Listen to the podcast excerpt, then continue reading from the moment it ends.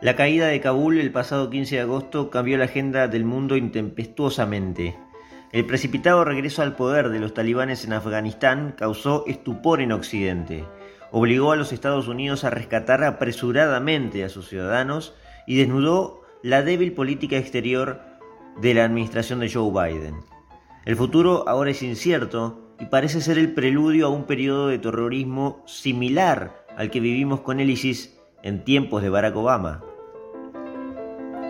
Hoy, en una edición especial de Politinomics, tratamos el retorno de los talibanes. Lo hacemos junto a Guillermo Laferrière, un experto en la historia de la guerra, analista de asuntos estratégicos y veterano de Malvinas. Además, su máster en geopolítica lo obtuvo nada más y nada menos que con una tesis sobre los grupos talibanes de Afganistán. Claramente, una de las personas más indicadas para adentrarnos en tema. ¿Cómo es que llegamos antes de, adentrarnos en, posibles soluciones o, en posibles, posibles, panoramas futuros de lo que va a pasar con Afganistán y, los talibanes ahora en el poder? ¿Cómo llegamos a este momento más, más o menos resumiendo? ¿no? ¿Qué pasó que en 20 años uno lo mira de tan lejos y dice cómo Estados Unidos no pudo garantizar dentro de todo, eh, bueno, una paz más duradera, digamos?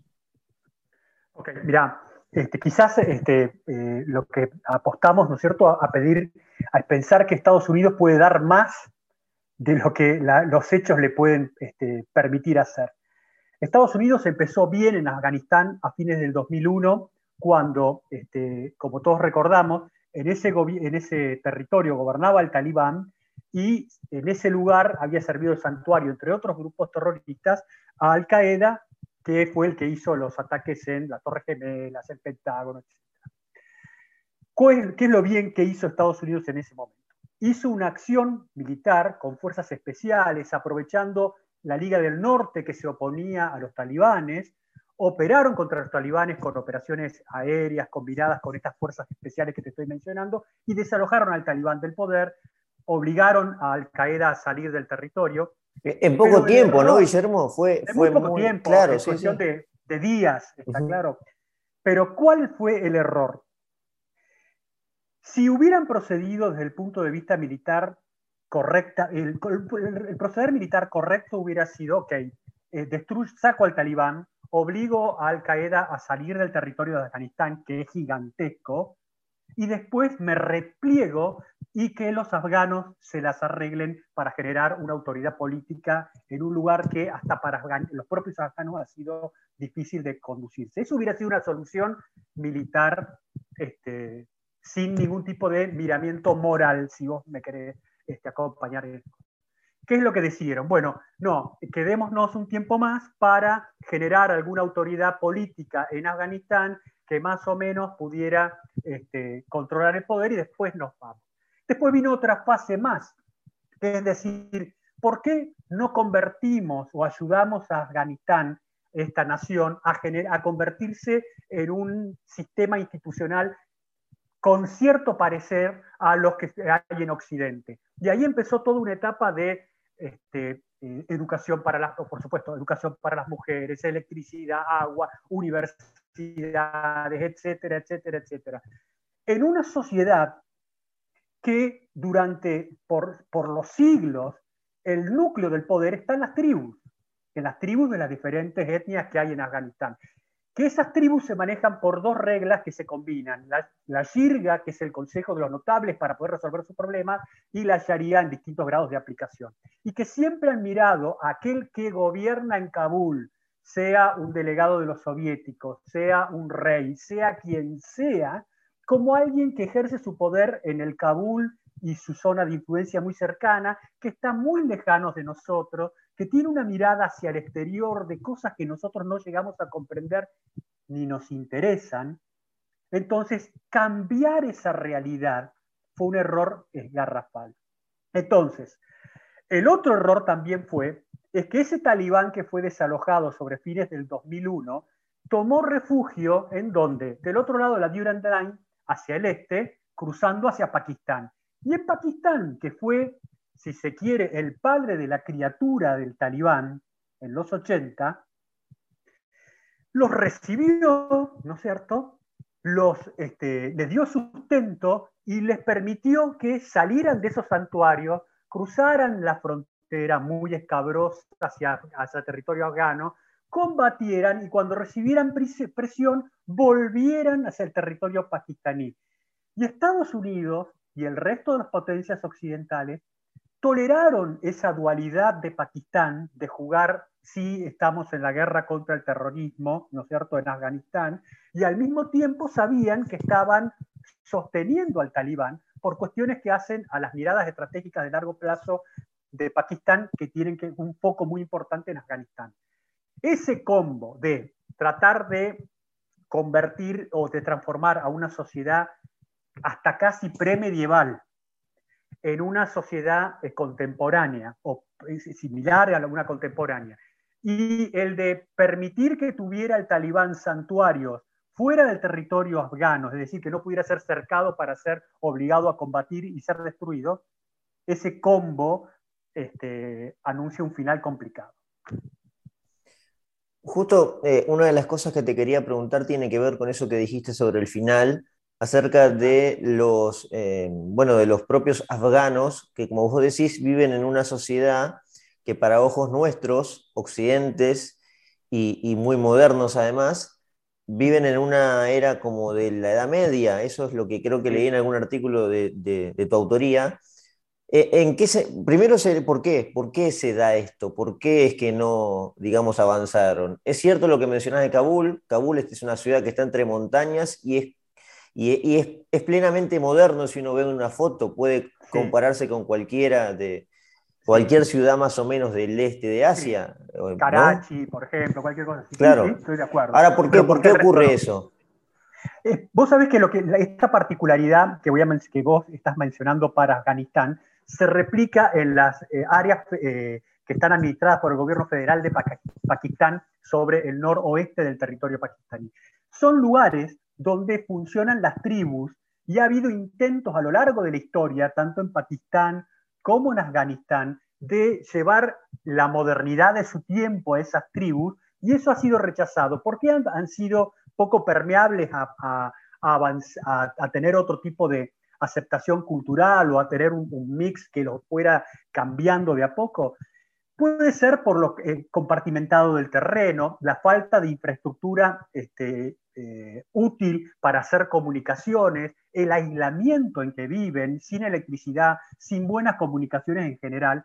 Y todo eso, y a eso sumado, un gobierno en, en Kabul que es incapaz de ejercer el poder de policía, es incapaz de ofrecer servicios de justicia, de educación, esto de, manera histórica. Entonces, no hay un lazo, este, digamos, este, estadual que te una de alguna manera, aunque sea muy débil, al poder central que está en Kabul, sino que los pocos representantes que hay son corruptos, eh, este, fijan sus propios eh, puestos de control para cobrar algún tipo de incentivo por dejar hacer alguna cuestión, este, no, resuelven los temas jurídicos, los temas de, las relaciones propias entre los hombres y terminan resolviéndose por los consejos de la Yirga o este, de la ley este, coránica. Entonces, si vos no recibís esos servicios que, que son básicos de esperar por un, por un Estado, es propio entonces que esas eh, tribus, esas aldeas, se manejen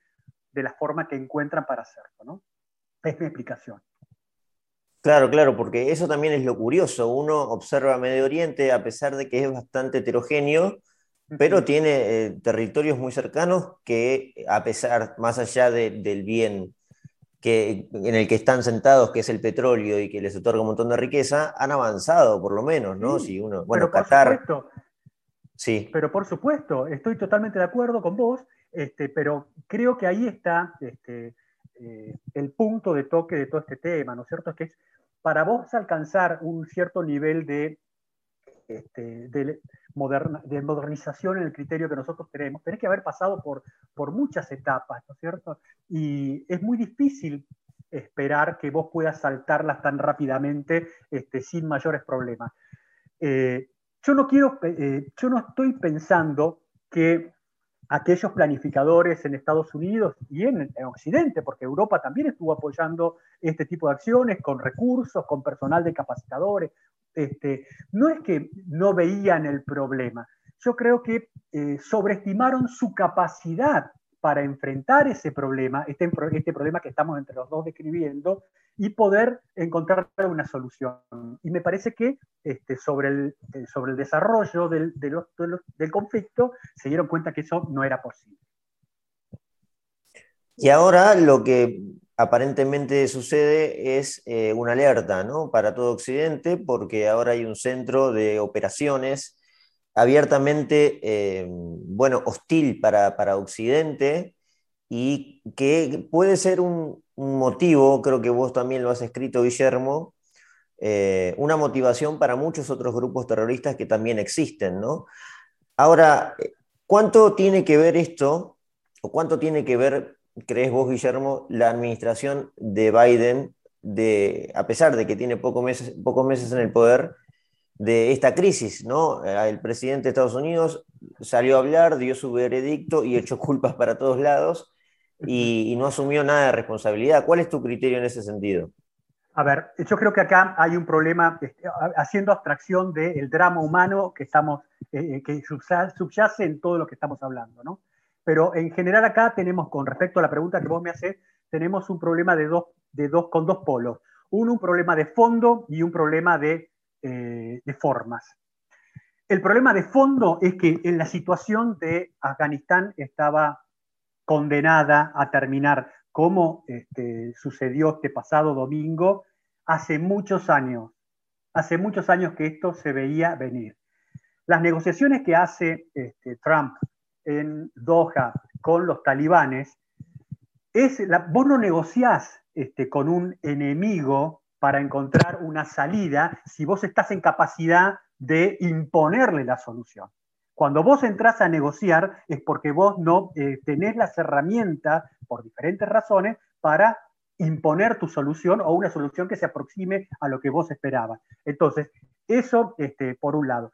El, tema de Biden, me parece a mí, es que es un problema de formas, es decir, cómo se cerró esto, en el sentido de no haber este, comunicado bien con el resto de los países de que, estaban aliados, de la OTAN básicamente, de decir, bueno, esta situación eh, no daba para más, vamos a estar terminándola eh, de determinada forma, haber, haber declarado que las fuerzas militares de Afganistán estaban en condiciones de operar contra el talibán cuando se sabe desde hace mucho tiempo atrás, antes de la administración Biden, que esas fuerzas estaban en una situación calamitosa para operar, por producto del desastroso gobierno afgano que tenían este, conduciendo las operaciones.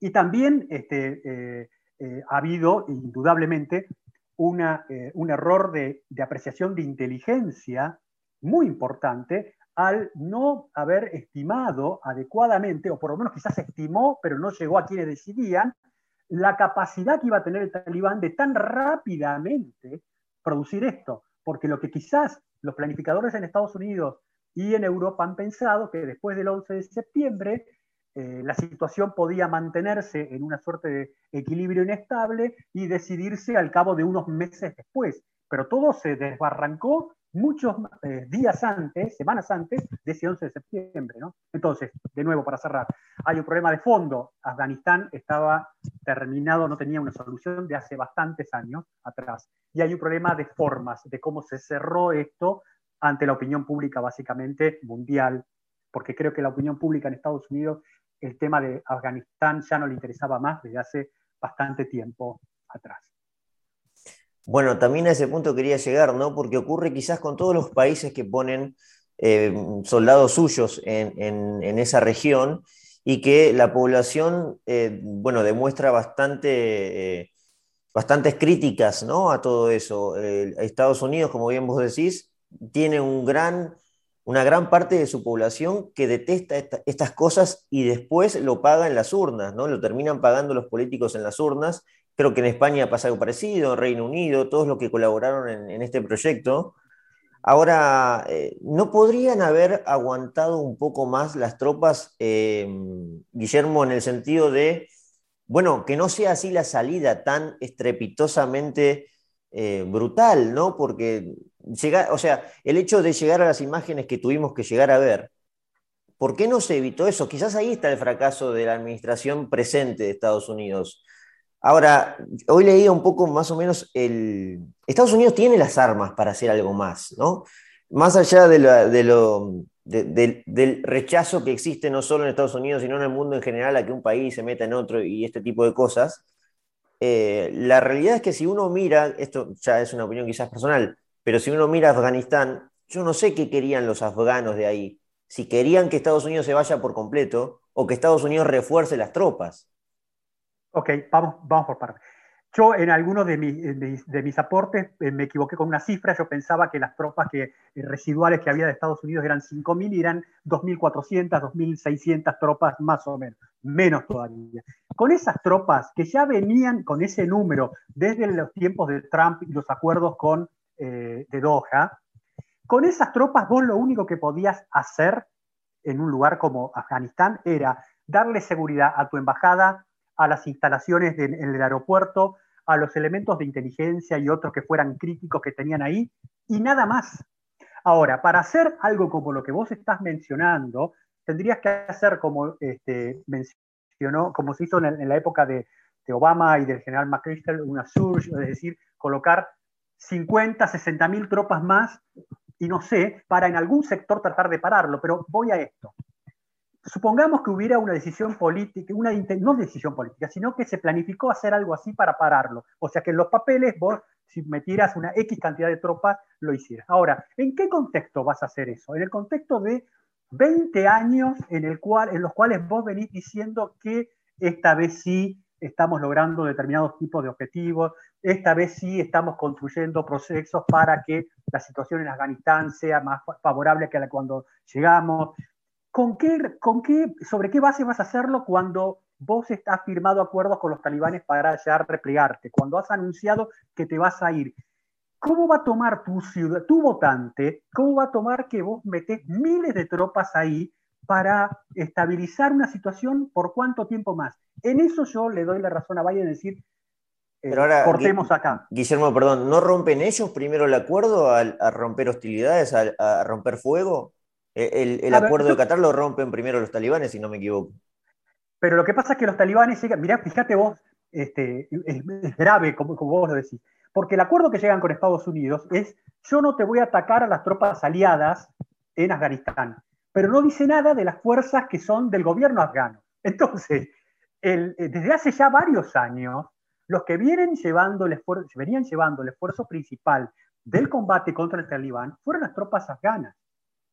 Y esas tropas afganas no estaban bajo el paraguas de esos acuerdos de Doha. Y sí venían recibiendo los ataques continuos de, este, de, las, de la fuerza del talibán. Fuerzas del talibán que tenían ese sostel que yo te estoy mencionando, de tener la capacidad de replegarse o ya estar establecido el control este, que tenían por el apoyo que tenían desde, desde Pakistán y tienen. Y el otro tema es que esas fuerzas militares de Afganistán se ven debilitadas ante un gobierno que no les hace llegar los suministros, que es corrupto, que no les paga en términos, que les paga menos que lo que recibe de salario un soldado, un este, combatiente del talibán.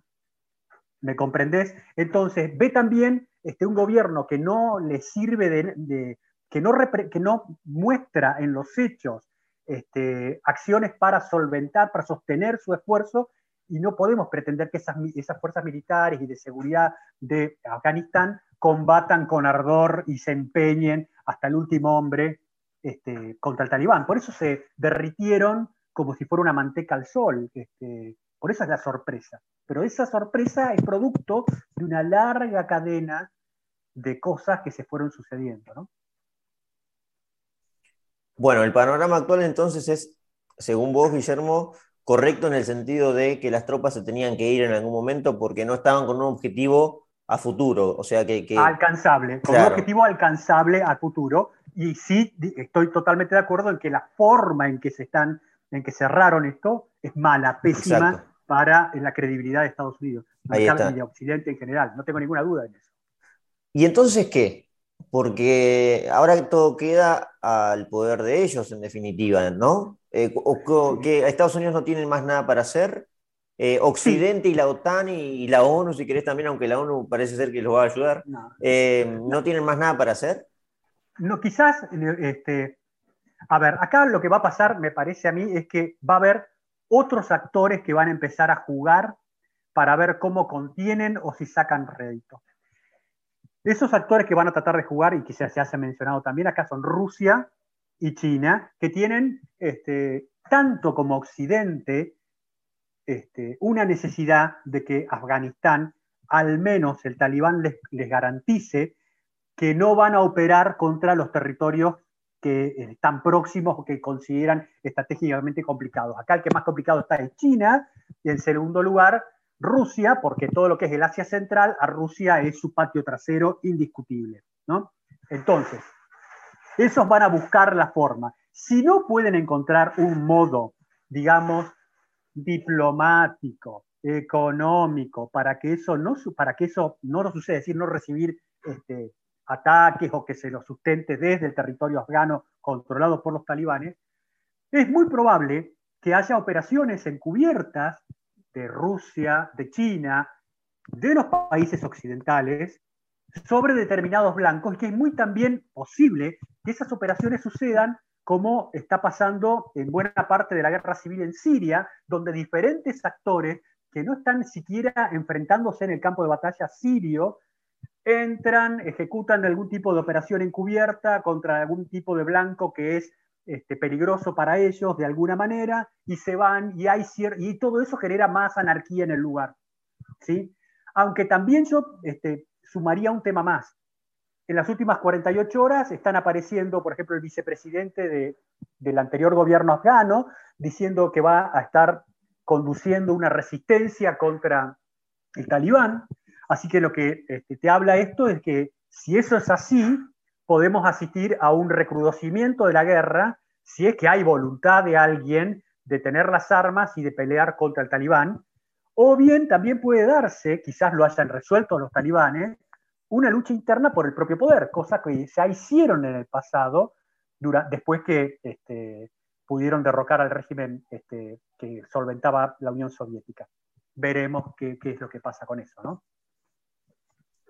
Parece no ser casualidad que sea el gobierno de China el primero que saludó a los talibanes eh, con mucha fraternidad y con, casi con familiaridad, ¿no?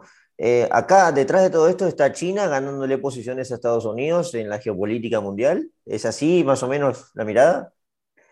Eh, a mí me, cuesta pensar que la élite este, planificadora china caiga en el error de pensar que los talibanes son confiables. Me parece que es como un poco como vos decís, que ellos estarán buscando ver, aparecer, a ver qué, qué ventaja pueden tener ahí en ese vacío que está en ese lugar, ¿no? Volviendo a lo que acabamos de mencionar, a China le conviene un Afganistán que sea, este, que tenga algún nivel de control específicamente, sobre todo para el lugar de ellos que tienen este, esta situación con los uigures, esta minoría islámica que tienen hacia el, eh, oeste de, China, que tantos problemas está dando a China a nivel internacional e interno, y ellos necesitan una cierta tranquilidad con eso. ¿Cómo lo lograrán? Como hablábamos antes, de una manera diplomática, proponiendo algún tipo de negocios, no lo sé, pero si no, van a hacerlo por otros modos los chinos, que, pero no creo que vayan ellos a aceptar tener un agujero negro ahí, que nadie lo controle, porque, seamos francos, mientras estuvieron las fuerzas de la OTAN y de Estados Unidos eh, desarrollando operaciones en, Afganistán, tanto China como Rusia sabían que alguien estaba ahí en Afganistán haciendo algo y que un mínimo de control había para que no cayéramos en la situación en que hoy estamos eh, diciendo que potencialmente se puede dar. Ahora, fuera ya la OTAN, fuera Estados Unidos, el campo de juego se abre para otros actores como estamos mencionando. China, que acabaste de mencionar vos, Rusia, ¿no? India, el propio Pakistán, Israel el día de mañana, no lo sabemos. ¿Y Irán, que juega algún papel en esto, Irán, en todo esto?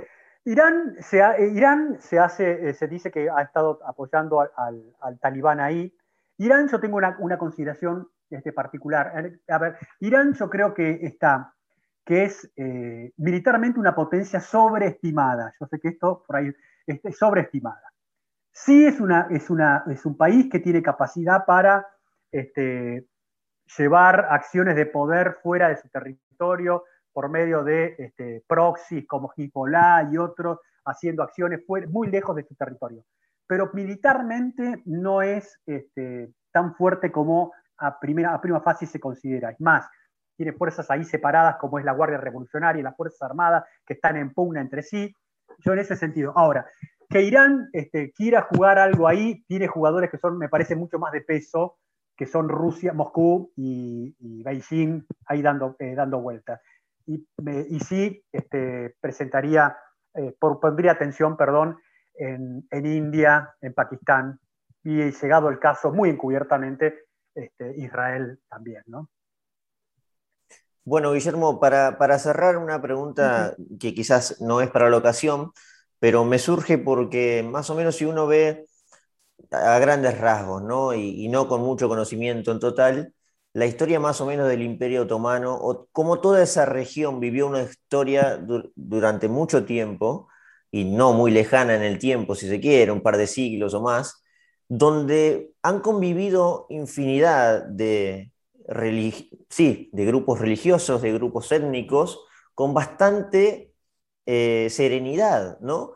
¿Qué pasó? ¿Qué se rompió para que hoy tengamos tanto terror a lo que hace el Islam y los musulmanes en general? Es cierto que hubo una guerra durante mucho tiempo, la famosa Guerra Santa, pero si uno observa, por ejemplo, el Imperio Otomano, que no sé si Afganistán era parte o ese territorio, no, no, ¿no? bueno, pero en general, en general, sí, sí, entiendo ¿cómo es que, qué pasó? ¿Qué se quiebra para que nazca el terrorismo al nivel del que, del que estamos viendo y del cual en algún punto todo Occidente le agarra un poco de temor.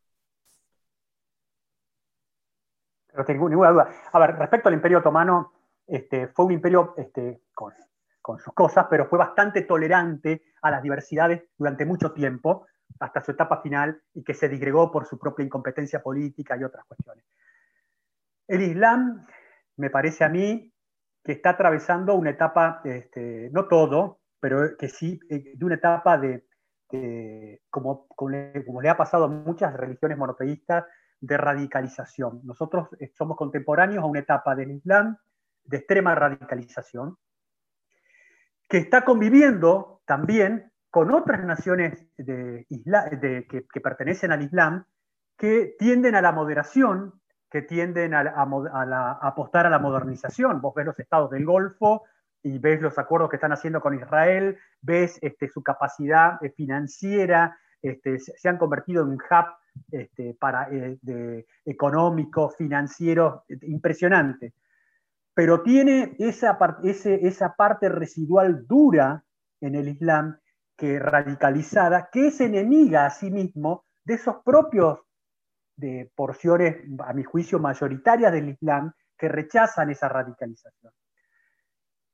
¿Cómo se va, a, se va a dirimir esto? No lo sé. Eh, tengo miedo en el sentido de, de, que si no se los puede aislar, si no se los puede, este, eh, porque yo no, no, creo que esto se pueda evitar, que no se los pueda aislar, contener de alguna manera, este, esto va a haber un choque violento como el que existe y que puede recrudecer aún más. Tiene un lado positivo esto. Eso ese Islam radicalizado es un elemento aglutinante hoy de, los acuerdos de paz que se están dando en Medio Oriente entre Israel y muchas naciones árabes, que ven en Irán, en estos, estos grupos radicalizados islámicos, un enemigo común. Y eso está llevando a que se progresen estos acuerdos políticos que están que están cambiando a Medio Oriente. Pero eh, no, sé por qué esa radicalización puede también que ver quizás con procesos de, eh, que no han sido, eh, digamos, no digo uniformes, pero parejos en, la distribución del crecimiento, de cierta aproximación al desarrollo. Este, me parece que no ha habido liderazgo suficientes como para que esas grandes multitudes de gente en no pocos casos pudieran tener acceso a bienes y servicios que lentamente los fueran mejorando en su calidad de vida y todo eso hace un caldo para que eh, toda mirada radicalizada pueda prosperar, pero es una visión muy particular mía que no, quizás no tiene un sustento más fuerte. No, no, por eso es un tema muy profundo que imagino desataría otra discusión y otro debate quizás más histórico. Guillermo, por esta parte te agradezco muchísimo, excelente y bueno, nos estamos encontrando en otro momento. Muchas gracias. Muchísimas gracias por convocarme. Chau, chau.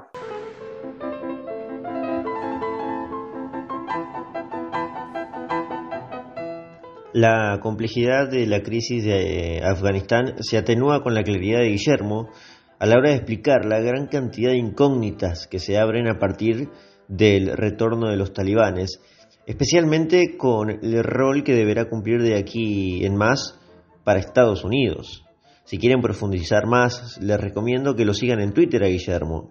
Lo encuentran como arroba G Laferriere, donde casi todos los días publica algún hilo con datos más que interesantes.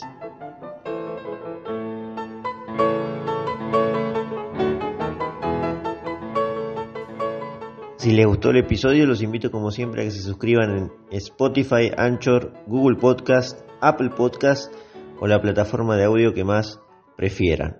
Por mi parte me despido entonces. Hasta el próximo viernes cuando estaremos con otra entrevista aquí en Politinomics. Y de paso les comento que este lunes estamos subiendo un nuevo episodio de Historiopolis, el espacio de historia en Politinomics será el lunes, el último lunes de este mes de agosto. Y de hecho será el último lunes de cada mes cuando estaremos subiendo episodio de Historiopolis. Así que muchas gracias entonces y nos estamos encontrando. Hasta la próxima.